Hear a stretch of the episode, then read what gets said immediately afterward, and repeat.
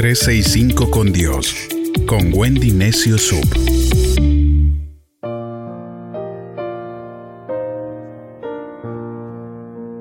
...21 de febrero... ...guiados por Dios en el desierto... Éxodo capítulo 13 versos del 17 al 18 dice, Cuando el rey de Egipto dejó que los israelitas se fueran de su país, Dios mismo les enseñó el camino que debían seguir. No los llevó por la región donde vivían los filisteos, aunque era el camino más corto. Y es que Dios pensó que si los filisteos atacaban a los israelitas, estos podrían asustarse y regresar a Egipto. Por eso Dios hizo que los israelitas rodearan el camino del desierto que llevaba al mar de los juncos, y así salieron de Egipto. Dios actúa totalmente diferente a como pensamos y sentimos. Lo más rápido, según el pensamiento del pueblo de Israel, era el camino principal, pero Dios los hizo tomar la ruta más larga, por su propio bien, para que no regresasen a Egipto los guió por el camino del desierto. A veces nosotros queremos que Dios nos guíe por la ruta más rápida, que nos lleve directo a lo que anhelamos y esperamos. Nos desesperamos porque queremos que todo sea instantáneo, que todo sea para allá.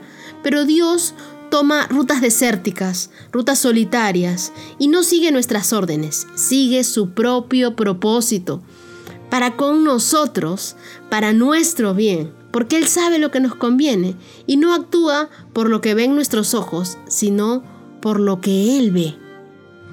Hay un dicho popular que dice que Dios escribe derecho sobre reglones torcidos. Él sabe guiarnos en medio del camino difícil en el desierto. Éxodo 13, 21 y 22 dice, en ningún momento Dios los dejó solos. De día los guiaba mediante una nube en forma de columna y de noche les alumbraba el camino con una columna de fuego. Y así fue como el pueblo de Israel pudo llegar a la tierra prometida. Quiero decirte algo, no temas porque Dios te guiará. Él sabe el camino. De día, su columna de nube se representa en protección, provisión y cuidado. Él te guardará. Y de noche, la columna de fuego te dará calor, descanso a tu cuerpo, alma y espíritu. Te va a quitar el temor y vas a poder enfrentar al día siguiente lo que te espera. En todo momento Dios estará contigo. Tú tienes que tener la certeza en todo tu ser que el Señor jamás va a quitar su lugar delante de ti. Así camines por valles o por desierto, Él siempre va a estar contigo. No puedes permitir pensamientos que afirmen que estás solo porque no lo estás. Dios está contigo en este desierto. Lo que vivimos el día de hoy son momentos difíciles, son momentos de desierto, son momentos de incertidumbre, pero Dios con su columna de nube nos cuida en la mañana y con su columna de fuego nos cuida en la noche. Hay dos formas de vivir y de ver el desierto.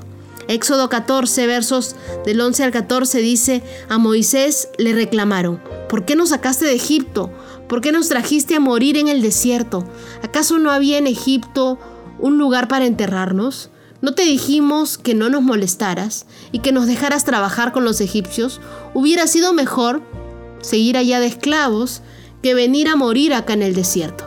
Moisés les respondió, tranquilos, no tengan miedo, Ustedes no se preocupen porque van a ver cómo nuestro Dios los va a salvar. Esos egipcios que hoy ven, no volverán a verlos nunca más porque Dios peleará por ustedes. El pueblo de Israel miraba el desierto como esclavo, sin valentía ni coraje para enfrentar la adversidad. Se sentían cómodos siendo presos. En cambio Moisés miraba el desierto como un hijo de Dios, dispuesto a vencer los obstáculos que podían aparecer enfrente. Hay cristianos que prefieren vivir siendo esclavos que morir en el intento de hacer las cosas diferentes. Para ser guiado correctamente por Dios en medio del desierto, no puedes tener miedo tienes que comer de tus miedos y no que ellos te coman a ti. El miedo te paraliza, no te permite avanzar, no puedes conformarte a lo que estás viviendo hoy, tienes que seguir adelante. No puedes vivir en la queja todo el tiempo, en el conformismo y en ese Egipto Tienes que ir a la tierra prometida que Dios tiene para ti. Tienes que aprender a desarrollar quietud. Quedarse quieto en una situación de desesperación o cuando ves que tus enemigos vienen a tu alcance, como le pasó al pueblo de Israel, puede ser complicado, pero no es imposible. El afán es el peor enemigo de nuestras promesas. Todas las promesas de Dios siempre se han hecho esperar. Por ejemplo, Abraham y su hijo, David y su reinado, Ruth y su redención. Si no aprendes a esperar, no podrás conquistar. Solo con la ayuda del Espíritu Santo podremos desarrollar quietud. Y por último, tener una visión de fe. Cuando Moisés le dice al pueblo, observen, lo que les está diciendo es, miren a través de los ojos de Dios y ahí verán la salvación. Mirar a través de los ojos de Dios es tener esa visión de fe, tener una visión de esperanza.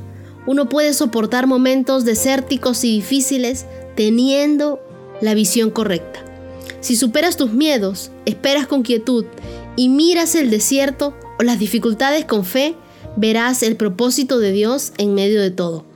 Éxodo 14 versos 13 y 14 dice, Moisés le respondió, tranquilos, no tengan miedo, ustedes no se preocupen, que van a ver cómo nuestro Dios los va a salvar. A esos egipcios que hoy ven, no volverán a verlos nunca más, porque Dios peleará por ustedes. Jamás volverás a ver a esos enemigos, porque Dios peleará por ti. Y tú recordarás que este tiempo de desierto fue también un tiempo de espera, de propósito, de visión, de desarrollar quietud y de aprender a no tener miedo, a caminar con Dios.